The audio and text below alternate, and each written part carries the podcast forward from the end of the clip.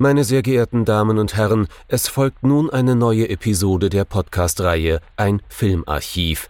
Knut Brockmann und Jochen Ecke unterhalten sich über ältere und interessante Filme für ihre Blu-ray-Sammlung.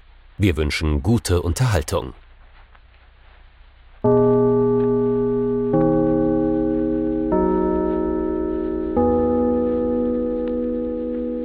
Hallo Knut. Hallo Jochen und hallo liebe Zuhörerinnen und Zuhörer zu einer neuen Folge von unserem Filmarchiv und auch unserer ersten Folge zum Japanuary 2019. Eine von zwei Folgen, quasi jetzt schon 50 Prozent. Das geht alles sehr, sehr schnell. Wir sind eigentlich schon fertig. Quasi. Was haben wir uns denn für einen Film aus Japan passenderweise ausgesucht, Jochen? Es soll gehen um, je, nach, je nachdem wie alt man ist, äh, für uns ein moderner Klassiker. Äh, für die, für die jüngere Generation vielleicht schon ein etwas älterer Film, aber definitiv auch äh, ein bisschen was Bekannteres. Wir sprechen über Sonatine, eine kleine Sonate von äh, Takeshi Kitano aus dem Jahr 1993. Also quasi schon in der Zeit, wo wir fast Abitur gemacht haben. Also wir waren schon zu zwei Dritteln durch. Speak for yourself. Speak for yourself. Aber die Tatsache ist, der Film ist, äh, das wissen vielleicht nicht alle, die gerade vor den äh, vor den Empfangsgeräten sitzen. Der Film ist gerade noch so in unserem Fangnetz drin. Ne? Wir haben für uns selber so die die Regel gesetzt, wie alt muss er sein? 20 Jahre. 20 Jahre Minimum muss er auf dem Buckel haben, damit wir hier drüber reden. Jünger ist nicht erlaubt. Jünger ist dann, ist uns dann zu, zu fetzig, ne? Und zu jugendlich. Ähm, da sind, da sind wir einfach äh, zu geriatrisch drauf und, und unsere Pfleger haben uns auch gesagt, wir sollen uns nicht zu sehr sowas Aufregendem aussetzen und dementsprechend äh, 93 geht gerade noch mit unserer Herzmedizin. Ja, vor allem bei so einem ruhigen Film. Sonatine, Sonatine, Sonatine, wie auch immer man ihn aussprechen mag. Sonatine. Äh, ja, worum geht's denn in diesem Frühwerk des Takeshi Kitano als Filmregisseur? Es geht hier um einen Yakuza, Standard bei Kitano. Ne? Ähm, der trägt hier den Namen Murakawa. Äh, wird natürlich von Takeshi Kitano selbst gespielt. Äh, Prä-Unfall das heißt also, ein bisschen Mimik ist drin. Der gute Mann ist ein einigermaßen mächtiger und wohlhabender Underboss in dieser mafiösen Vereinigung äh, in seinem Clan. Ähm, und das wird ihm so ein bisschen zum Verhängnis. Er wird von seinem eigenen Boss weggeschickt in einem räudigen Bus, weil ander, anders, anderswo angeblich gerade ein Konflikt schwelt zwischen zwei Yakuza-Clans und er soll dem Hilfegesuch des einen Boss da nachkommen und ein bisschen unterstützen. Murakawa ist allerdings schon von Anfang an klar, hier kann irgendwas nicht stimmen. Ja, also hier ist irgendwas nicht ganz koscher und möglicherweise wird er hier in eine Falle geschickt. Das stellt sich auch genauso später raus. Ähm, und äh, ja, es kommt, wie es kommen muss. Der angeblich nur leichte Konflikt äh, stellt sich als eher schwerer Konflikt raus. Und äh, Murakawa muss mit seinem, mit seinem Gefolge untertauchen. Und spätestens hier, natürlich auch schon weit vorher, es ist immerhin ein Gitano-Film, ist das kein Gangsterfilm mehr, denn dann landen wir in so einer seltsamen Urlaubswelt am Strand, ne, im, im Häuschen am Strand und man spielt Frisbee und äh, es gibt Feuerwerk. Aber trotzdem, ne, also der erste Teil dieser wunderbaren Zusammenfassung, meine beste Zusammenfassung bis jetzt, würde ich ganz ehrlich mal so behaupten. Zumindest zum jetzigen Japanuary. Also definitiv Top 5. Definitiv Top 5. Ähm, hört sich schon stark nach einem normalen Yakuza-Genrefilm an, oder? Ja, also die vier Plotpoints, die der Film so hat, ungefähr. Also die vier Genre-Plotpoints. Genau, ja. ja, die sind definitiv Yakuza-Filme. Und das mhm. ist ja auch ungefähr das, was so für den Film am Anfang festgestanden hat. Ne? Also ähm, wir haben es hier mit einem Film zu tun, der uns zutiefst irritiert. Mhm. Und zwar immer wieder. Und das hat so seinen Grund darin in der Strategie, wie er gedreht ist. Also man muss dazu sagen, Takeshi Kitano, ähm, bei uns natürlich vor allem bekannt durch diese Filme. Später ist bei uns dann noch Takeshis Castle rausgekommen, was sozusagen die intellektuellere Variante seiner Fernsehserien war. Und wer das gesehen hat auf äh, dem Vorgänger von Sport 1, der wird mir zustimmen, dass das auch nicht sonderlich intellektuell ist. Was ist denn nochmal der Vorgänger von Sport 1? DSF. Ja, okay. Ähm, ja, und ähm, dort ist er halt eben als einer der klassisch ausgebildeten Clowns in Japan sehr clownesk unterwegs mit einem sehr, sehr derben Humor. Ähm, und jetzt macht der Mann hier so einen Film ähm, und sagt sich, ja, ich möchte da aber jetzt was anderes umsetzen. Mir liegt was anderes am Herzen. Ähm, und er beginnt halt einfach mit diesen vier Plotpoints, die aber auch Bilder sind. Also es sind vor allem Bilder, die, Ja. die ihn antreiben, diesen Film zu machen. Äh, und äh, alles, was so dazwischen ist, ist im Kern Wir können natürlich nur raten, was diese Bilder sind. Ne?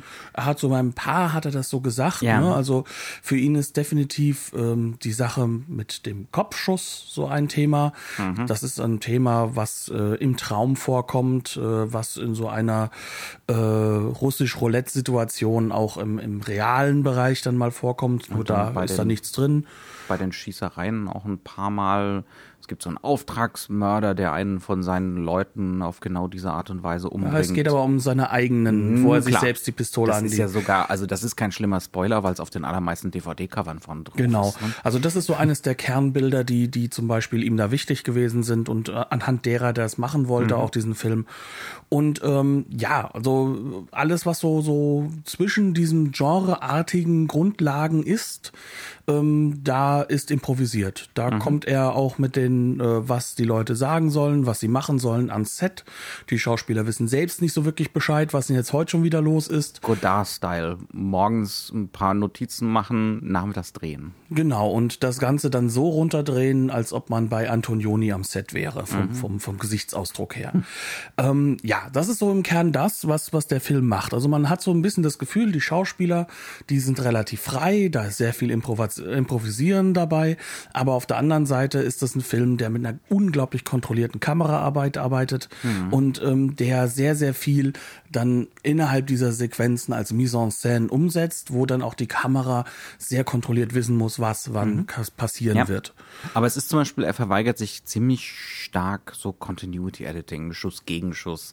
Das findet kaum statt. Also er passt diesen, der Kamerastil ist, wie du schon sagst, der ist super streng, ne? ähm, aber er ist dem Impro angepasst. Das heißt also nicht viele Randsprünge, nicht viel Schuss gegen Schuss. Das, das würde ja voraussetzen, dass man weiß, was man da mitnimmt. Ne? Nee, also es sind ganz viele lange Einstellungen, es ist ganz viel Mise en Scène in den Raum rein, Figurenkonstellationen, äh, die waren da reingedrechselt in den Raum. Ne? Hm, Aber die grundlegende Logik des ganzen Films wird dann trotzdem äh, in der Montage, also das Ja. heißt also am, am Schneidetisch dann erst erarbeitet. Ja, es ist trotzdem, ja, es genau, es fühlt sich trotzdem an wie so eine, oft wie so eine lange Montagesequenz, untermalt von toller Musik von Joe Hisaishi, die manchmal seltsam melancholisch ist und die Bilder sind nicht melancholisch und manchmal seltsam verspielt und die Bilder sind nicht verspielt, also auch so kontrapunktisch eingesetzt wird.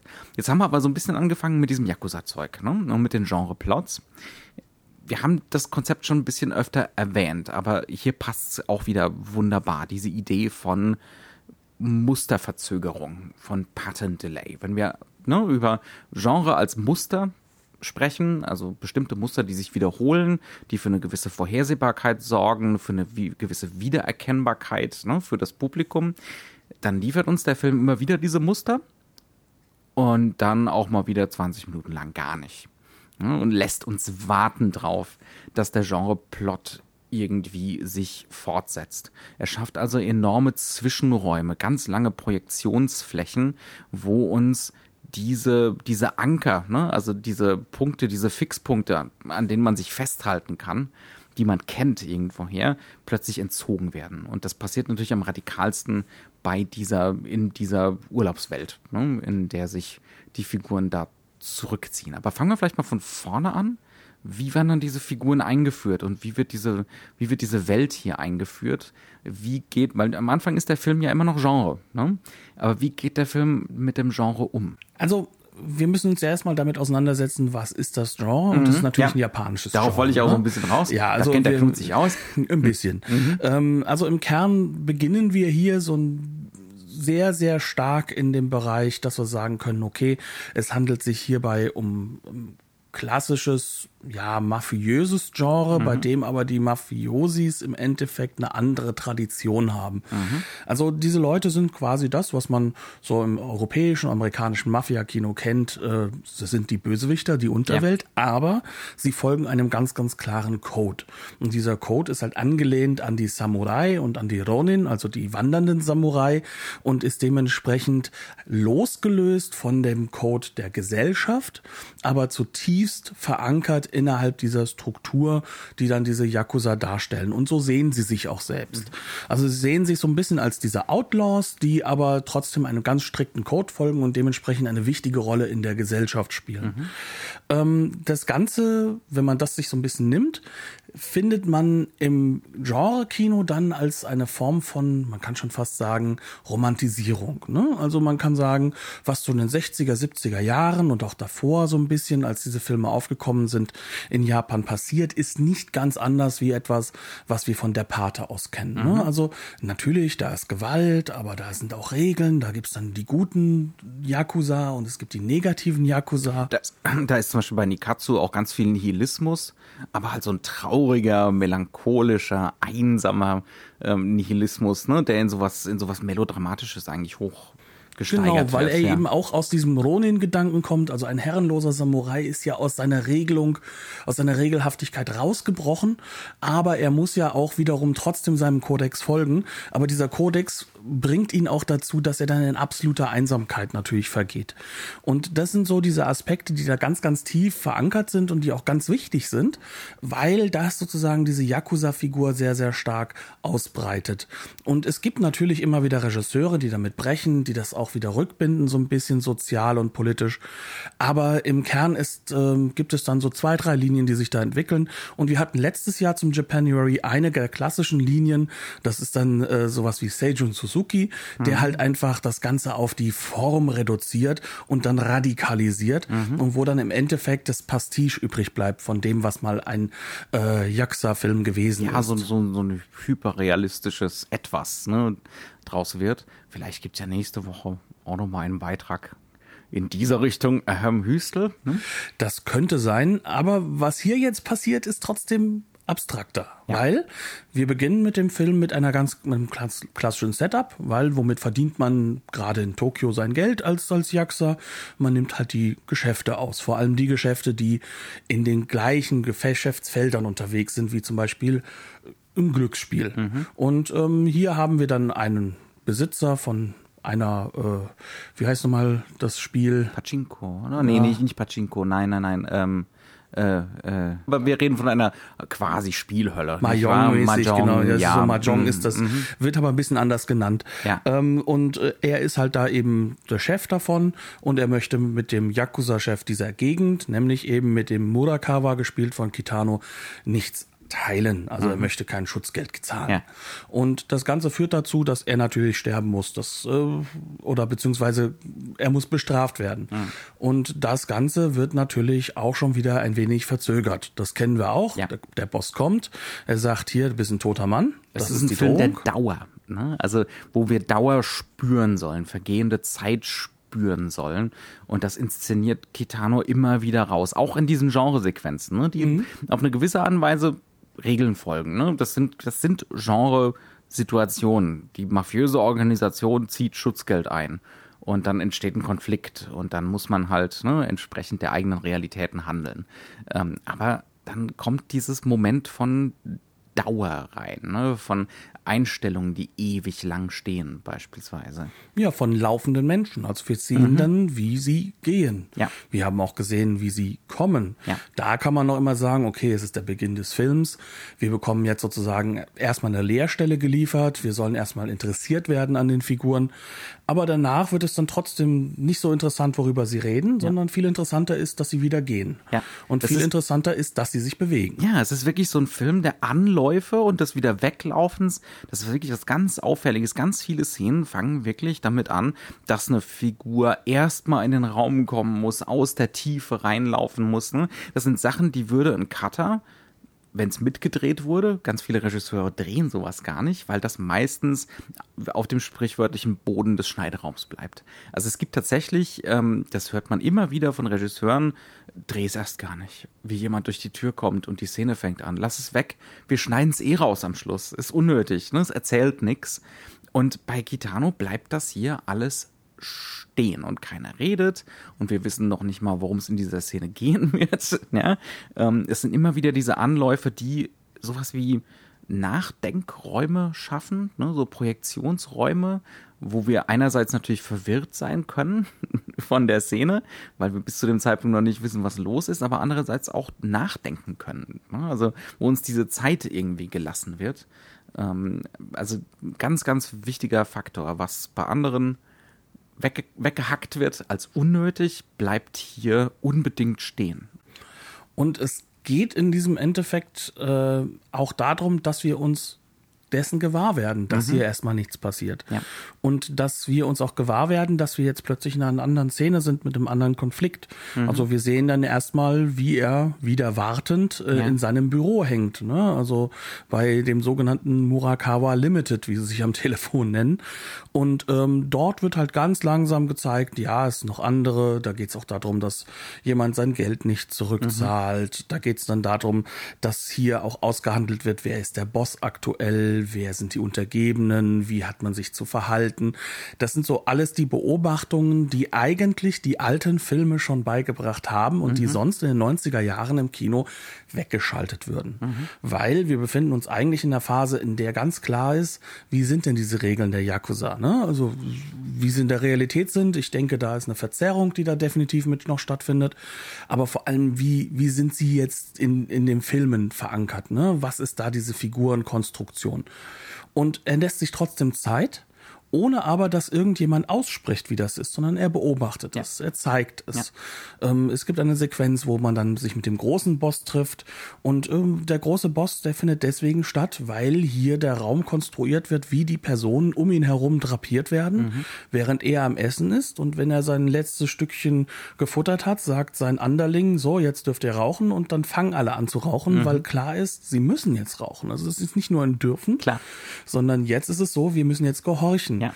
Und, äh, ist, aber, ist aber auch doppeldeutig. Ne? Das ja. hat so eine Ambivalenz. Weil erstmal ist man unglaublich repressiv. Ne? Es ist eine wahnsinnig repressive Welt, die da dargestellt wird. Alle müssen diesen seltsamen autoritären Regeln irgendwie folgen. Und dann ist es natürlich eine Erleichterung, wenn man plötzlich so die Triebabfuhr erlaubt bekommt, ne? mhm. sozusagen mit dem mit dem Rauchen. Also es ist beides. Ne? Es ist einerseits es setzt natürlich die Herrschaft fort, ne? aber es, es sagt auch was aus über diese Welt. Ne? Und es setzt halt eben halt auch die Blick, den, den Blick der Hauptfigur auf diese Welt. Mhm. Also es gibt eigentlich nur zwei Aussagen im ganzen Film, die uns irgendwo äh, die Kitano-Figur näher bringen. Mhm. Danach ist diese Figur ja eine, eine Oberfläche, ja. in die wir nicht richtig reingucken Völlig dürfen. blank und mysteriös. Ja, ja also mhm. es ist halt eben das, was Kitano halt auch mit seinen Deadpan-Blicken macht, mhm. was er dann, wenn er plötzlich ins Lachen kommt, irritiert das. Äh, es ist eigentlich nicht das, was man sich vorstellt, was passieren sollte. Aber er sagt an dieser Stelle halt einfach, ja, und äh, das heißt, ja, unsere Regeln sind halt ein, etwas andere, als ihm das Thema mitgegeben wird, dass sie dort mhm. äh, helfen sollen.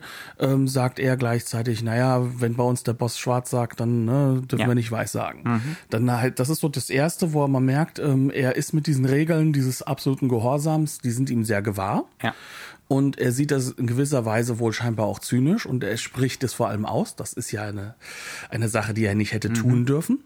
Und auf der anderen Seite ist es so, dass ähm, er später, kurze Zeit später einmal sagt, dass er eigentlich dessen ganz müde ist, Yakuza zu sein. Ja. Ähm, das sind so die einzigen Aussagen, die uns die Figur näher bringen. Und nachdem wir diese Figur kennengelernt haben. Das ist natürlich eine ungeheuerliche Aussage. Ne? Ja, klar. Ja. Aber nachdem wir dann diese Figur kennengelernt haben und genau diese zwei Anker gesetzt wurden, kehren wir wieder zu dieser allerersten Sequenz zurück. Mhm. Sprich, wir kehren wieder zurück. Was passiert denn jetzt mit dem Besitzer von dieser Mayong-Kneipe, Bar? Ja. Also man hat jetzt schon so die Erwartung, hm, vielleicht ist das ja doch ein ganz netter Kerl, ne? Der will da raus und so. Äh, vielleicht ist das so, so ein Sympathieträger. Wir wissen noch gar nicht, ne? Was, wer ist das überhaupt? Überhaupt. Ja, und dann, dann kriegen wir einen ordentlichen Schlag in die Magengrube. Genau, weil jetzt sehen wir, dass das ein ganz eiskalter, Menschenleben vollkommen verachtender Killer ist. Mhm. Also nicht in der Hinsicht, dass er Spaß daran hat, jemanden zu morden, sondern dass es ihm egal ist. Ja. Also ihm ist egal, was mit einem Menschenleben passiert. Es ist, äh, es ist ein Bezugspunkt halt einfach, der in seiner Yakuza-Welt so eine Ein-Aus-Rolle ja. spielt. Ne? Entweder das eine passiert oder das andere und ich reagiere drauf. Mhm. Also das ist ganz, ganz konkret, die Szene ist, der gute Mann hängt an einem Kran über dem Wasser nachts und äh, die tunken ihn ins Wasser. Ne? Mit atemberaubender Langsamkeit wird er da runtergelassen äh, und äh, zwei Minuten, wenn zwei Minuten nicht reichen, ne, wenn er danach noch japst und reden kann, dann probieren wir es halt mit drei Minuten. Und das ist auch wieder eine Inszenierung der Dauer da. Ne? Also wir kriegen wirklich gezeigt fast die gesamte Dauer, wie es halt so ist, wenn der Mann da vier, fünf Meter in der Luft hängt und der Kran senkt ihn langsam darunter, dann dauert das halt ne, eine Minute, bis er tatsächlich unter Wasser ist. Und der Film zeigt uns fast diese ganze Länge. Ne? Also wo irgendjemand anderes dann wegschneiden würde, ne, irgendwie trimmen würde. Man kriegt einen Reaction-Shot und dann geht's zurück. Und seltsamerweise ist, ne, ist er jetzt schon fast unter Wasser. Hier wird nichts gekürzt, hier wird nichts rausgenommen. Man muss das ertragen. Und man muss halt auch miterleben, wie diese Leute auch teilweise einfach nur gucken. Ja. Das heißt also, wir sehen die Nicht-Reaktionen mhm. der Person. Ja. Also das ist das, was das Zentrale ist. Man unterhält sich zwar auch über Plotpoint-Elemente so ein bisschen. Mhm. Und ähm, was halt das Schockierendste einer Sequenz ist, ist dann, wenn er dann tot ist, nach ja. drei Minuten, dann ist das fast nur einfach nur so eine leichte Überraschung. Ach, mhm. das hat schon gereicht, so eine Ecke. Ja. Und dann ist es aber auch egal. Da ist noch nicht mal Zynismus. Nein. Also, äh, wo man im Westen jetzt, was weiß ich, bei einem Tarantino oder so, ne, um die Bösartigkeit auszudrücken, irgendwie Zynismus kriegen würde, hier ist nix. Das ist einfach so eine absolute Leere. Ne? Das sind Figuren, die einfach nur ihre Funktion erfüllen innerhalb dieses Systems. Wenn es nicht sie wären, wäre es irgendjemand anderes. Und die machen einfach. Also es ist wirklich rein systemisch, was da abläuft. Ähm, der Film hat auch ständig sowas von einer Unausweichbarkeit. Ne? Man kommt dem nicht aus, was jetzt hier passiert, muss passieren innerhalb dieses völlig kaputten und räudigen Systems. Der Film äh, will uns auch unbedingt vermitteln, das ist nicht glamourös, das ist nicht äh, wunderbar viril, was da läuft. Das sind keine heroischen Outlaws. Nee, das sind speckige Typen in, in rund, räudigen, runtergerissenen Büros. Äh, und wenn es dann da in die andere Stadt geht, um bei diesem angeblichen Konflikt zu helfen, dann fahren wir in einem Bus, der wirklich aussieht, als würde er jeden Moment auseinanderfallen. Aber der andere Clan hat dran gedacht, dass man kalte Getränke und Eis dabei hat. Mhm. Also diese, diese absolute Wille dazu, alles dann halt zu erden und runterzudrücken ja. und ja, gar nicht erst das Gefühl von einer Überhöhung aufkommen zu lassen. Ja. Sozusagen eben genau das, was, was wir damals halt über Suzuki gesagt haben, dieses, ich möchte egal wie Spaß machen, ich möchte ja. egal wie Unterhaltung bieten. Das wird hier extrem reduziert und durch eine andere Art von Unterhaltung ersetzt. Denn wir haben zwar jetzt vorhin gerade Bezugsräume natürlich nach Europa aufgemacht, die auch unbedingt aufgemacht werden müssen aus europäischer Sicht, weil sonst kann man sich dem ja auch nicht nähern. schon gesagt, also du hast gerade eben schon Antonioni erwähnt. Ja, du also der, der, europäische Kunstfilm, aber dann haben wir auch sowas wie der frühe Jim Jarmusch. Dem kommt man hier, glaube ich, echt nicht aus, auch stilistisch. Ne? Nee, also das sind halt wirklich also so alle Elemente, die, die ganz klar und deutlich auch gutiert wurden. Also auch mhm. Godard kommt definitiv drin ja, vor. Ja. Ähm, es sind halt Aspekte in diesem Film drin, die einen Willen haben, den wir aus Europa halt einfach aus der Nouvelle Vague, aus dem mhm. New Hollywood und aus dem, was daraus gefolgt ist mhm. im Independent-Kino, sehr deutlich kennen. Nämlich Elemente zu benutzen, die kostengünstig sind, ja. aber durchaus andere Effekte erzeugen und mhm. dazu gehört halt auch einfach dieses sich Zeit nehmen, dieses sich herausnehmen aus dem alten Muster und ein neues konstruieren. Mhm. In diesem Film ist unglaublich viel Humor drin. Ja. Es ist sehr viel Lächerlichkeit über die Figuren drin, aber mit Herzen und es wird uns immer wieder nicht mehr klar mit der Zeit, dass wir es hier mit harten Killern zu tun haben, mhm. sondern es werden ganz, ganz kindliche Figuren Das teilweise. ist ein Irrsinnstrick, wie schnell man das vergisst, ne? Äh, dass das eigentlich unsägliche Gestalten sind hier. Ne? Ähm, aber der, der Film äh, macht sich, hat das auch als zentrale Strategie, uns immer wieder dran zu erinnern. Ne? Und es Genau. kommt immer wieder überraschend. Ach Gott, es ist ja doch noch, der hat sich ja gar nicht gewandelt. Also es ist definitiv kein Film über Wandel oder über Redemption oder sowas. Ne? Ist Also, ein Film über Statik und Konsequenz. ja. Und so Und sieht über er ja das auch Systemische, Aus. Ja. ne? Und über das Systemische, genau. ja. Dementsprechend, ähm, gerade kann man das an dieser Gewaltszene auch wieder zeigen, an, an eine letzte Strategie, die ich denke, die wir jetzt noch vorher vorwegschicken müssen, Mhm. Bevor wir uns über die äh, finalen Dinge unterhalten in dem Film, also über das, wo es hinführt. Ähm, wir haben es hier auch wieder mit einer Sequenz zu tun. Es wird zwar gesagt, jetzt lass mal das Seil runter, aber dann sehen wir den Mann, wie er runtergelassen wird. Das heißt also, Ja. nicht der Gewalttäter wird gezeigt, nicht sein entweder Sadismus oder seine, seine heroische Art und Weise, Ja. sondern wie er halt einfach, wie die Gewalt Effekt hat. die Unerträglichkeit der Gewalt, ja, das ist absolut ein ganz großes Muster in dem Film. Es geht nicht um denjenigen, der die Gewalt begeht, sondern es geht immer wieder um den, auch den körperlichen Effekt von Gewalt. ne. Es ist ein wahnsinnig brutaler Film innerhalb seiner Mittel, ne, ähm, mit Einschusslöchern und weggefetzten Händen und äh, Kopfschüssen und all diesen Sachen, aber auch das wird nie irgendwie melodramatisiert, das ist nie heroisch, das ist nie irgendwie äh, eine tolle Angelegenheit, sondern es ist immer fürchterlich eigentlich. Aber nicht tragisch. ja, ja, Fürchterlich, aber nicht tragisch. nüchtern, ja. ja Genau. Und das ist eben diese Strategie, wenn wir nur gezeigt kriegen, was passiert, aber dann nicht in Zeitlupe, Aber wie sondern in entsteht dieser Konsequenz. Effekt? Ne? Also wir beschreiben gerade den Effekt, den das auf uns hatte. Und offensichtlich haben wir da eine große Überschneidung, ne, was das angeht. Aber wo kommt es denn her?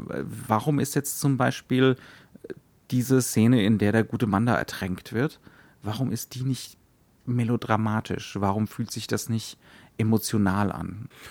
Das hängt sehr stark an der Kamera. Das hängt stark zum einen am Kameralicht, Mhm. Ja. wie viel Licht gesetzt wird, wie das Licht gesetzt wird. Mhm. Es wird, wenn, und das ist eine Nachtsequenz, da wird natürlich mit nicht nur natürlichem Licht gearbeitet, ähm, dann wird das sehr flächendeckend gesetzt. Es Ja. wird sehr stark darauf geachtet, Platt, dass es keine flach. Funktionalisierung von, von speziellen Raumelementen hat.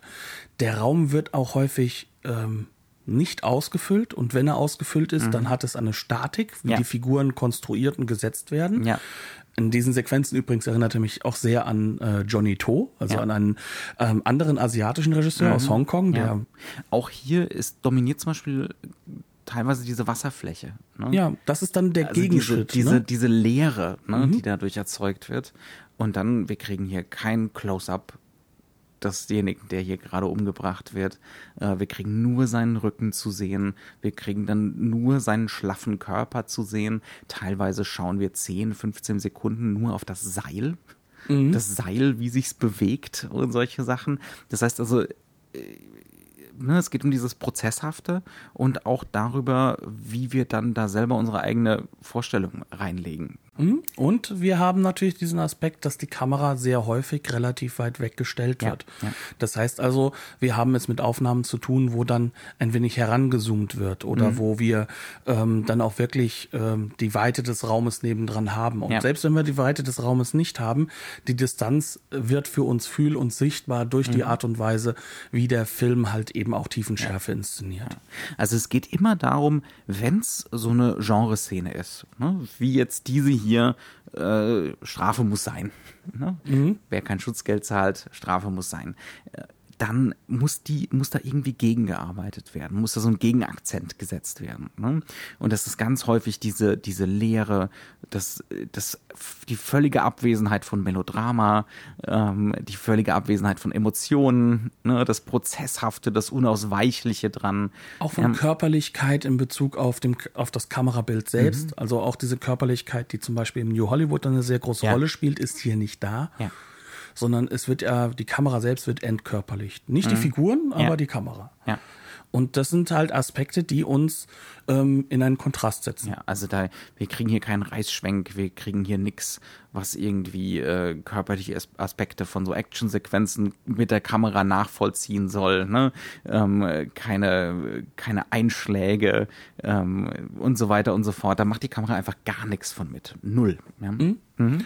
ja und ähm, das führt uns natürlich dann dazu, dass wir dann überlegen, was, wie können wir das Ganze sortieren und ordnen. Genau, also, das ist irritierend. Das genau. ist einfach wahnsinnig irritierend. Wir kennen's, auf einer Ebene und auf einer anderen Ebene kennen wir es gar nicht. Ne? ja. ja, und auf der anderen Seite sind wir dann trotzdem da, dass äh, unglaublich viel Symbolik eine Rolle spielt. Unglaublich mhm. viele Elemente, die sehr, sehr japanisch sind und die auch dafür gesorgt haben, dass man gar nicht verstanden hat, dass der Film plötzlich in Europa und in den USA einen riesen Impact hatte. Also man mhm. wollte ihn gar nicht verkaufen, weil man sich selbst äh, dem zu peinlich war, weil der ein riesen Flop war, weil ähm, Takeshi Kitano muss ja Beat Takeshi, also der Komiker sein und das hat das Publikum gar nicht gemocht. Mhm. Ähm, aber es ist halt so, dass wir äh, es hier mit vielen Bildern zu tun haben, wo auch ich an meine Grenzen komme. Und, und wo man auch sagen muss, wo Symboliken, wenn sie denn eingesetzt werden, gleich einen sehr, sehr überdeterminierenden Effekt haben. Also mhm. sehr in den Vordergrund geraten, weil sie eben äh, plötzlich in einen Raum gesetzt werden, der ja eigentlich extrem reduziert ist. Also das, das fängt damit an, dass wir so eine Sequenz haben, äh, in denen am Strand zum Beispiel die äh, zwei von den von den Killern, also von den mhm. Yakuza, äh, anfangen, so eine Art von, äh, ja, äh, Arena zu bauen, in der sie dann mhm. so, so Sumo-Kämpfe Sumo ausführen, ausführen ja. wollen. Und das Ganze wird dann eben reduziert auf so ein Kinderspielzeug, was sie vorher gebastelt haben mit Sumo-Kämpfern. Und äh, der Film hat plötzlich diese Shutter-Effekte, in denen plötzlich die Figuren in einer Art von äh, Legetrick mit echten Menschen. Genau, so ein Legetrick mäßig hin und her springen und hüpfen wie in diesem äh, Kinderspielzeug. Ja. Jetzt muss man dazu sagen, dass Sumo natürlich einen hochreligiösen Effekt hat, der auch hier drin vorkommt, der aber verzerrt wird, der in eine Komik versetzt wird. Das sind so Aspekte, wo dann ich sagen muss, okay, da kann ich nur dem folgen in einem, das muss man so böse sagen, inhärent natürlich da, dastehenden Exotismus, weil ich kann es nicht erkennen. Ja. Ich lege etwas rein und es fasziniert mich natürlich, weil mhm. ich weiß, da ist etwas. Und mhm. dadurch, dass er diesen überdeterminierenden Effekt hat, ja. weil Symbolik ja sonst im Filmbild erst einmal keine Rolle spielt, wenn ja. da eine Statik ist und nur eine Figur vor einem platten Hintergrund, mhm. ähm, dann hat das natürlich einen besonderen Effekt, den ich in Europa als jetzt auch nicht Japanologe allenfalls bedingt mitnehmen kann. Ich kann nur sagen, da ist etwas. Oder halt als Exotismus mitnehmen kann. Ja, also ja. der automatisiert ja mitläuft. Ne? Ja. Also ähm, das muss ja auch Zwangsläufig, nicht, kommen wir gar nicht aus. Ne? Eben, das, das muss auch nichts Schlimmes sein. Aber das Nö. macht ja auch die Faszination aus, äh, sich mit dem Kino zu beschäftigen, das man vielleicht nicht ganz versteht. Ja, ähm, und da haben wir halt einfach so diesen Aspekt, Natürlich verstehen wir das nicht. Mhm. Natürlich ist diese überdeterminierte äh, äh, Bildhaftigkeit in diesem Moment. Wir wissen ja noch nicht mal, ob es ein japanisches Publikum automatisch versteht. Ne? Genau, und das ist halt eben so ein Aspekt, wo man dann sagen kann, man sollte okay. das auch nicht überschätzen. Ne? Ja. ja, aber es sind halt eben diese Aspekte, wo wir dann sagen können, da erweitert sich bei uns natürlich dieser Effekt, mhm. der schon grundsätzlich in dem Film angelegt ist, ja. nämlich, dass er uns natürlich entfremdet. Es sind ja alles mhm. Verfremdungseffekte. Genau, Dieser ganze ist ein, Film ist ein, ein sehr modernistischer Film. Ne? Äh, 1993 und wir sind trotzdem irgendwie in der filmischen Moderne. Ne? Ähm, was natürlich insbesondere für diese Kitano-Figur gilt. Ja. Also der ist der größte Verfremdungseffekt überhaupt im ganzen Film. Das liegt an ganz vielen verschiedenen Dingen. Ich glaube, da könnte man einen eigenen Podcast machen. Nur über diese Darstellung. Er ist, wie du es schon gesagt hast, er ist unglaublich deadpan. Ne? Ähm, und wir kriegen keine Einblicke. Wir kriegen keinerlei, also fast keine. Ab und an gibt es mal ein Grinsen, aber selbst das ist meistens dann so seltsam paradox, dass man nicht weiß, woher es jetzt eigentlich gerade kommt. Ne? Ähm, ob er wirklich genuin amüsiert ist oder ob er gerade sadistisch drauf ist oder ob das so ein existenzielles Grinsen ist, so über die Absurdität seines, seiner eigenen Existenz. Man weiß es einfach nicht. Ne? Über weite Strecken ist der Typ einfach leer einfach mit blankem Gesichtsausdruck, äh, vielleicht so ein bisschen melancholisch, wenn man es reinlesen möchte, aber eigentlich ist da nichts. Ne? Da ist eigentlich nichts. Und äh, er ist reine Aktion. Ja, er ist mhm. wirklich reine Aktion und er besteht nur so aus Provokationen. Ne? Wenn er mhm. dann in dieser Urlaubswelt ist, Welt ist, er ist derjenige, der in diese Urlaubswelt am Strand, die spielen da Frisbee, äh, die beschießen sich gegenseitig mit Feuerwerk, alles ist lustig und harmlos und ne, alle dürfen mal so ein bisschen aus sich rausgehen, kindisch sein. Ich glaube, das ist auch, ich kenne mich kaum bei Kitano aus, aber das ist, glaube ich, auch ein großes Thema. Ne? Ja, dieser, äh, vor allem dieser Konflikt zwischen dem Kindischen und diesem Extremen. Ja. Also das ist, der Film ist schon so ein bisschen auch wie eine Leseanleitung für spätere Filme. Ja. Und dann ist da diese Murakawa-Figur, die plötzlich wieder das Genre mit reinbringt und diese und diese Jaxa-Welt. Er will da gar nicht raus. Die beschießen sich gegenseitig mit Feuerwerk, einigermaßen harmlos. Man kann sich maximal eine kleine Verbrennung holen. Und was macht er? Er fängt an, wirklich mit der Pistole zu ballern. ja. Wobei man auch sagen muss, dass trotzdem diese Sequenz, wie sie gezeigt wird, ja. ähm, dieses Feuerwerk und das Ganze in diesem Dunklen, ja. hat natürlich auch Bezüge zu einem Kriegsfilm. Ne? also so ist es jetzt nicht. Mhm. Aber er übernimmt diesen Bezug quasi und, und macht es wieder real. Also äh, zieht es raus aus der Bezugsräumlichkeit. Mhm. Und, und trotzdem bricht's dadurch nicht. Ne? Die hören nicht auf, keiner haut ab, irgendwie schießen sie weiter ihr Feuerwerk. Also auch das hat natürlich eine, so eine symbolische Dimension Ne? Das System läuft einfach weiter. Mhm. Der Krieg läuft einfach weiter. Egal, ob es jetzt ernst gemeint ist, ne? ob es tödlich sein könnte oder ob es nur ein Spaß ist, der Kram läuft weiter. Ne? Also alles hat wieder diese Rückbindung an die großen Themen vom Film. Eben dieses Systemische, was einfach nicht durch, durchbrochen werden kann, so bescheuert es auch sein mag. Ne? Mhm. Und da haben wir es halt natürlich damit zu tun, dass der Film in seiner Erzählform dadurch, dass er im Endeffekt, wie wir es so schon am Anfang gesagt haben, dieses Montagehafte hat, ja. dieses und dann und dann. Ähm, wir kommen jetzt in diese eine kurze Szene rein, dann die nächste. Mhm. Es gibt keine Bezugsräume. Genau, es sind Sie keine klassischen Szenen. Ne? Genau. Also eine klassische Szene wiederholt am Anfang was eigentlich das Anliegen des Protagonisten ist und dann ne, erfüllt der Protagonist einen Teilaspekt, erreicht einen Teil seiner Ziele und kriegt neue Probleme aufgewiesen und dann ne, geht's in die nächste Szene und hier, wie wir es schon gesagt haben, wir sehen erstmal irgendjemanden anlaufen am mhm. Anfang der Szene. Pff warum, wieso, wo wir hier gerade sind. Äh, eventuell hat es was mit Plot zu tun, aber vielleicht wird auch gleich einfach nur Frisbee gespielt. Ne? Genau, es hat vielleicht ähm, brüchige Schnitte. Ja. Wir wissen gar nicht, ob der jetzt Zeit vergangen ist, weil es in der gleichen Örtlichkeit stattfindet. Ja. Wir wissen nicht, ob das äh, jetzt äh, etwas ist, was, sag ich mal, aufeinander aufbaut, wenn es einen Raumwechsel oder einen ja. Ortwechsel gibt, sondern das Ganze bleibt halt für uns im Endeffekt immer so ein Aspekt, dass wir nicht wissen, was als nächstes passieren mhm. wird. Und das Schöne ist, ist ja, das ist diese Rückbindung in dieses Improvisatorische, in dieses Impro-Theater, dieses Erarbeiten von Sequenzen vor Ort, ja. äh, wo nur der Regisseur und sein ähm, Kameramann Bescheid wissen, weil er ja auch der in Anführungszeichen Drehbuchautor ist, mhm. Kitano, wobei er sich um das Schreiben bewusst sehr drückt, ähm, dass man sagen kann, ähm, dass das auch die Schauspieler, also die Leute, die onscreen sichtbar sind, eigentlich irgendwie nicht wissen, was jetzt kommen wird ja. und warum was ist. Man merkt sie ihnen an. Genau. Ne, die sind teilweise, wer bin ich hier eigentlich? Was ist meine Haltung? Mhm. Manchmal läuft das so völlig ins Leere. Die wissen nicht, wer sind. Die stehen da nur so rum. Und das hilft dem Film enorm, weil sie einfach so ne, leer gucken. Ne? Genau. Und das ja. ist genau das Richtige für diesen Film. Der Film scheint uns auch immer wieder so Lesarten anzubieten und dann werden sie, werden sie sofort konterkariert.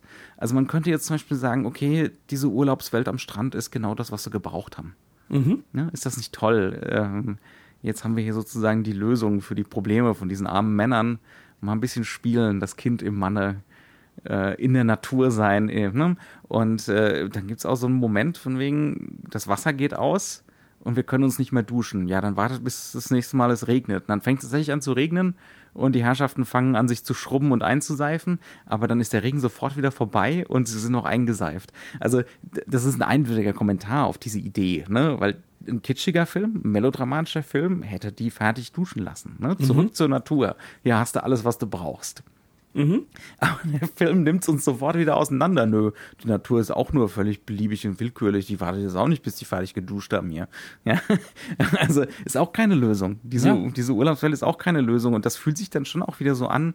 Eine mögliche Lesart der Film ist Depression. Ne? Es ist, man, so kann man den Film lesen. Das ist natürlich auch eine sehr westliche Lesart. Und eine sehr populäre, muss man sagen. Ja, also, natürlich. Ja. Ähm, was auch damit zusammenhängt, dass Kitano selbst ja äh, Depression Depressionen zugegeben ja. hat in dieser Phase seines ja. Schaffens. Ja, aber dieses keinen Sinn, keine Sinnhaftigkeit sehen, nirgendwo. Ne? Nicht in diesem Urlaub, nicht in der Natur, nicht in der Zivilisation, also in dieser Yakuza-Welt, nirgendwo. Ne? Es, man mhm. findet einfach keinen sinnhaften Zusammenhang, auch in dieser Liebesgeschichte, die hier erzählt wird, die keine ist. Ne? Ja, das ist, also gerade das also diese Frauenfigur ist, glaube ich, auch ein ganz, ganz wichtiger Schlüssel. Also wir haben eine Frau namens Miyuki, die ähm, wird eingeführt, dass ein Mann sie am Strand vergewaltigen möchte. Mhm. Und Kitano sieht das, also Murakawa. Mhm. Und Murakawa macht eigentlich nichts, er geht halt nur näher ran und schaut. Ja. Und irgendwann bemerkt der Vergewaltiger, was da passiert. Und er sagt, was bist du denn für ein Spanner? Und baut sich auf und will seine ganze Aggression, die ja auch damit reinhängt. Bist du für ein kranker Typ? Genau. Kann man hier noch nicht mal in Ruhe. Oh, jemanden vergewaltigen, ja. genau, ja. Und. Und, und zeigt dann halt eben auch so, so ein kaputtes Bild. Und darauf reagiert Murakawa. Und mhm. diese Reaktion ist halt erst ein Kopfstoß, das ist dann sozusagen hier, du hast mit jemandem zu tun. Dann holt der Typ ein Messer raus, ne, aber bringt halt so doof, bringt Messer zur Schießerei, um mhm. einen anderen Mafia-Film zu zitieren. Ja. Ähm, und dann wird er halt erschossen. Ja. Wiederum in der typischen Logik, wir sehen nicht mal die Waffe, wie sie gezogen wird, gar nichts. Diese ganze Logik ist weg. Es geht nur darum, es fallen zwei Schüsse und der Typ ist tot. Ja. Jetzt ist die Situation eine ganz spannende, weil die äh, Schauspielerleistung der, der, der Miyuki ist diejenige, sie baut sich diesen Mann als Helden auf, als ihren Retter. Mhm. Und das ist ja eigentlich auch das, was die klassische Lesart wäre und auch das, was das Publikum erwartet. Es ist auch so ein bisschen dieses Shakespeare-Element. Ne? Wir sind mhm. jetzt hier in diesem regelfreien Raum, wir können uns umbauen. Mhm. Wir können uns gegenseitig erziehen. Ne? Jetzt kann alles anders werden, weil die, weil die Regeln gerade nicht gelten das kennen wir. Gerade im Westen kennen wir solche mhm. Szenarien. Ne? Die gehen, wie gesagt, das ist so ein Shakespeare-Ding, hat man seitdem 10.000 Mal gesehen.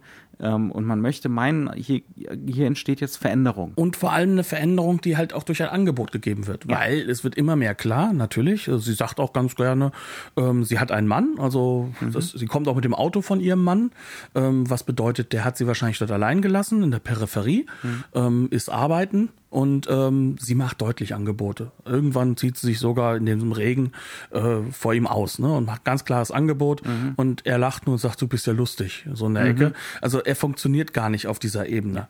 Und äh, das wird bis zum Ende aber durchgezogen, dass sie diesen Willen hat, mhm. das so zu sehen, dass diese Figur auf ja. dieser Ebene funktionieren würde. Aber der Film macht uns auch immer wieder klar, dass es eben nicht so ist, nähert sich immer wieder mal an, macht mhm. Andeutungen, aber dann zieht er das wieder weg. Mhm. Und ähm, das ist sozusagen eine Art Leseanleitung, weil diese Veränderung ist ein Angebot, was in diesen Sequenzen natürlich mit schwingt. Aber sie ist halt nicht möglich, weil diese Struktur die vorher da war, so stark ist. Ja. Diese Figuren funktionieren in ihrem arbiträren Regelwerk mhm. und nur dort funktionieren sie. Und und da in, innerhalb dieses Regelwerks, innerhalb dieser Machtstrukturen sind sie als Menschen egal. Genau, da geht es nur um diese, darum, dass sie halt eben ausführende Kräfte des, genau, des ja. systemischen ja. Aspekts sind. Genau. Sie dürfen morden und kontrollieren und repressiv sein. Ja, und ja das Ganze wird so weit geführt, dass der Film das auch ganz konsequent zu Ende arbeitet. Mhm. Bis hin zu richtigen, äh, fantastisch inszenierten, radikalen Mordsequenzen. Mhm. Eine davon wirklich unglaublich gut inszeniert in einem wahrscheinlich mit äh, ein wenig Geld dann doch nachgebauten ähm, Aufzug, mhm. in dem es dann zu einer Schießerei kommt, in der aber auch diese ganzen Aspekte wieder klar gemacht werden, äh, trotzdem bleibt es statisch. Also ja. es, es, springen keine Figuren weg. Natürlich im Aufzug auch nicht möglich, aber auch vorher in der Sequenz ja, ja, ist das da, nicht der Fall. Da wird's dann halt, das ist auch so ein Muster, ne, was der Film aufbaut, dieses, nö, wir gehen nicht in Deckung. Ja. Wir stehen hier und äh, eventuell ziehen wir jemanden vor uns als Deckung oder so. Das ist noch so das Maximum. Ja, oder, die, oder es steht jemand zufällig vor uns. oder er geht vor dich, weil ja. das wieder zur Regelung gehört. Wenn du ein unterer Yakuza bist, dann stellst du dich vor deinen Boss. Mhm. Ne? Ja, aber ansonsten, äh, da hast du auch so einen Todestrieb, so einen seltsamen. Mhm. Ne? Wir bleiben einfach stehen und entweder ich muss halt dran glauben oder die anderen. Ja, ähm, ja, also es sind keine klassischen Schießereien, wo irgendjemand versucht, am Leben zu bleiben. Nö. Und sie haben auch keine so klassische Kausalität, weil mhm. man muss schon sagen, so einen kleinen Raum äh, übervollen Raum von Figuren ja. her, wie, wie diesen Aufzug wirklich so zu inszenieren, dass es maximal desorientierend wirkt. Ja. Das ist ja schon eine Leistung für sich. Mhm. Da ist ein Wille dahinter, mhm. ähm, uns sozusagen den Raum nicht so richtig lesbar zu machen. Es sind öfter mal so seltsam knubbelige, springende Anschlüsse in diesem Film, wo man sich denkt, das, das könnte er besser, aber er will jetzt den Ruck er will jetzt den miesen Anschluss und so. Ja, ja. Ganz klar. Und äh, das führt uns halt dazu, dass das alles dann zu einem Film wird, wo wir uns nach vorne lehnen, wo wir versuchen, das zu verstehen. Mhm. Und ich glaube, dass das nicht nur das westliche Publikum tut, sondern mhm. dass das wirklich jedes Publikum tut, mhm. weil es halt eben mit so vielen Kinoregeln nicht unbedingt bricht, ja. aber sie bearbeitet und sie maximal verfremdet. Ja, der, der Film braucht die Regeln. Ohne die Regeln kommt er nicht aus. Er ist eigentlich nur ein einziger langer Kommentar ne, auf die Dehnbarkeit wieder von Regeln, ähm, was man mit diesen Regeln machen kann. Ne? Ähm, wie man äh, diese Regeln auch deformieren kann, so dass sie potenziell zumindest bedeutungsvoll werden, Interpretationen mhm. zulassen. Ne? Also der Film, das ist ganz wichtig, der dekonstruiert kein Genre. Nein. Der benutzt ein Genre. Ne? Also der Begriff der Dekonstruktion ist für mich fast immer der falsche. Hier wird nichts auseinandergenommen. Hier wird was benutzt.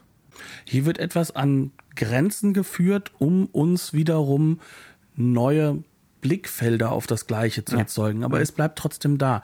Und der Yakuza bleibt ja auch bestehen. Er mhm. wird ja nicht gebrochen, sondern er wird in seiner Konsequenz zu Ende geführt. Mhm. Und du könntest den Film mit diesen radikalen Pl Elementen nutzen, aber du kannst halt auch die Plotpoints benutzen, um ja. was ganz Klassisches zu inszenieren, ja. weil die Geschichte ist keine neue Geschichte, mhm. sondern es ist halt eine, die ist gegeben. Aber was der Film macht, ist halt, er benutzt all seine Mittel, die ihm zur Verfügung mhm. stehen. Und immer wieder neu. Es ist wahnsinnig ist ein ganzes Kompendium ne, an Inszenierungsideen. Mhm. Ja. Die aber alle gleichzeitig independent, extrem kostengünstig sein müssen. Mhm, ja. Also plattes Bild, benutze ich, ich brauche es auch, ja. aber es bringt mich kann auch gar nicht anders. Ja, ich, ich, kann halt bei Tageslicht einfach mal irgendwo drehen. Ja. Also man muss dazu sagen, der dann japanische ist mal was überbelichtet, dann ist mal was unterbelichtet, dann genau. dann zuckelt das und dann ist es halt gewollt. Ne? Ja, und der japanische Independent Film kann nicht anders. Ne? Da wird halt auch dann äh, Tokio in Osaka gedreht, ohne Drehgenehmigung. Mal kurz springen alle aus dem Auto raus, machen die Szene und spr springen wieder rein und fahren weiter. Dadurch entsteht diese Ästhetik ja auch. Mhm. Und auch dieser Film hatte kein hohes Budget, trotz ja. des, der Berühmtheit des, des, des mhm. Drehbuchautor und Regisseurs, weil es ist halt eben nicht das, was er immer macht. Ne? Ja. Und äh, den Kommentar, den er hinterlässt, ist eine ganz, ganz bittere Sicht auf Japan. Ne? Mhm. Das ist kein. Also nicht nur auf Yakuza und das, das Genre. Nein, das ist auf Japan gerichtet. Das das mhm. ist eine Sichtweise, die durchaus klar macht, dass hier ein, ein Bruch entsteht und dass hier eine Gesellschaft auch in ihrer Brüchigkeit da ist, die ihre Sinnhaftigkeit 93, verloren hat. ne? Die Blase ist geplatzt.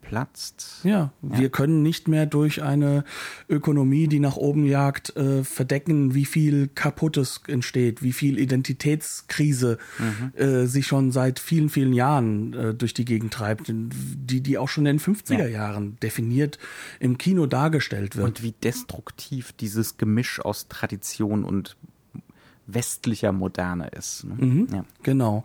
Und das ist halt eben etwas, was diesen Film auch zu einer Blaupause macht. Ja, ne? Also was für ein unglaublicher Zwang. Also das ist wirklich das, was, was ich am ehesten von diesem Film mitnehme.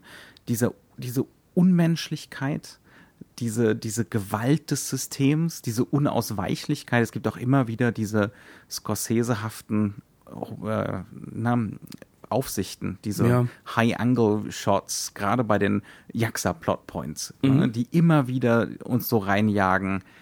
Es geht nicht anders. Das muss jetzt passieren. Mhm. Ja, ist nicht schön, ist nicht unterhaltsam, ist keine Action, sondern das passiert jetzt halt. Ja, es, mhm. So ist es nun mal. Ja. Wobei wir nicht vergessen dürfen, der Film selbst bleibt trotzdem unterhaltsam. Er ja. ist auch humorvoll. Ne? Ja, ja. Aber, Aber vielleicht anders. gerade diese, diese Momente, die im Genre die unterhaltsamsten wären, sind es hier nicht. Genau. Ja. ja. Die sind diejenigen, wo es dann halt im Endeffekt plötzlich, ja, sich dreht. Ja. Ne? Und das kann man natürlich als Dekonstruktion missverstehen, muss man aber nicht. Ja. Ne? Gut, ich denke, damit wären wir im Endeffekt ja, ja. relativ wir rund wir durch. Haben, wir, haben, wir haben ein bisschen was gesagt. Äh, die, die üblichen Torheiten. ja, also es geht nicht anders bei einem Kino aus einer Kultur, die wir nicht zu 100 Prozent verstehen. Ja. Ähm, wir haben den Film geschaut auf Blu-ray von REM. Genau. Ne? Ähm, wie immer bei REM eine schöne Disc. Äh, ist mittlerweile auch sehr kostengünstig erhältlich. Mhm. Und Vor der DVD möchten wir aber warnen. Die habe ich nämlich auch noch. Die war damals schon, da hat man gemerkt, da, da sind sie ja. an ihre Grenzen gekommen, das Bild ordentlich zu mastern. Mhm. Ähm, ist aber auch schon älter. Ne? Also genau. Das, äh, das, äh, das können wir heute besser, auf jeden Fall.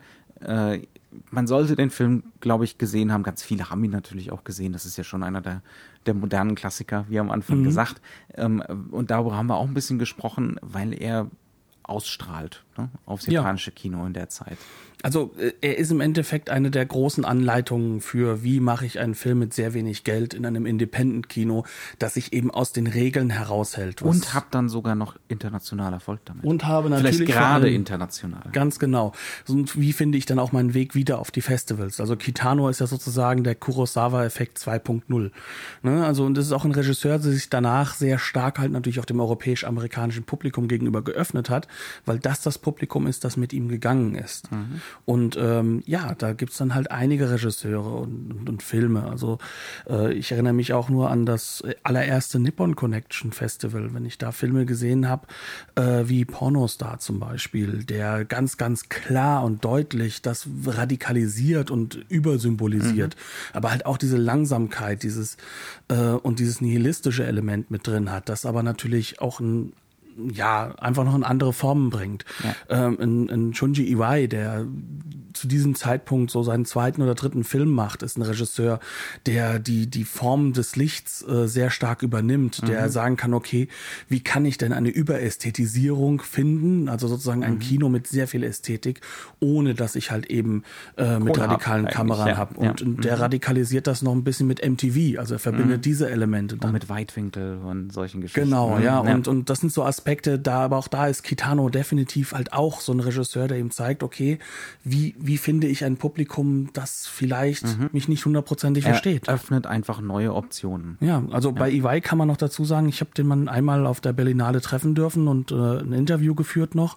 Da hat er auch glasklar gesagt, also meine Filme mache ich einfach so. Die sind deswegen in Japan jetzt auch erfolgreich, weil ich habe gesehen, ähm, die Filme, die in Japan erfolgreich sind, sind amerikanische, die verstehen wir zu 80 Prozent.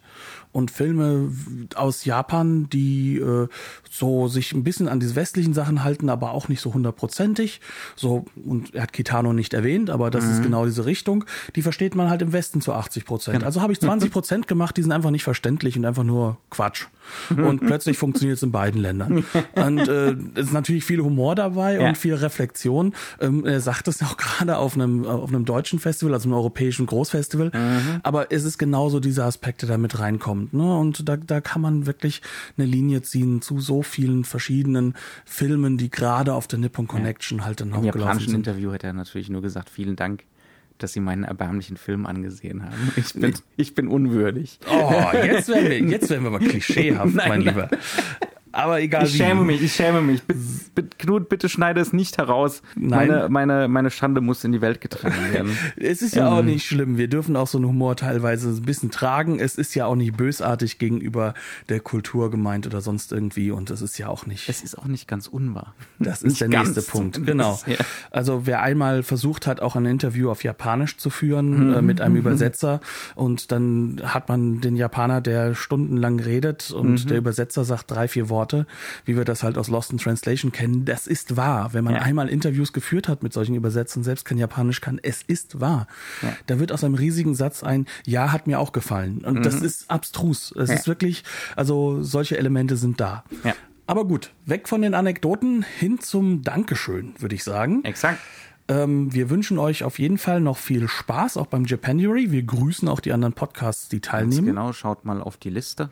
Genau, bei Schöner Denken findet ihr die berühmte Liste, auch bei uns in den Show Notes. Und dann wünschen wir euch noch einen wunderbaren Tag, Abend, wann auch immer ihr uns hört, eine schöne Woche. Danke, dass ihr zugehört habt. Schaltet gerne wieder ein, wenn es euch gefallen hat. Hinterlasst gerne Noten, Bewertungen und ähnliches oder tretet mit uns auf Twitter, Facebook und Co. in Kontakt. Ähm, ja, wir würden uns freuen. Vielen Dank und auf Wiederhören. Bis zum nächsten Mal. Tschüss.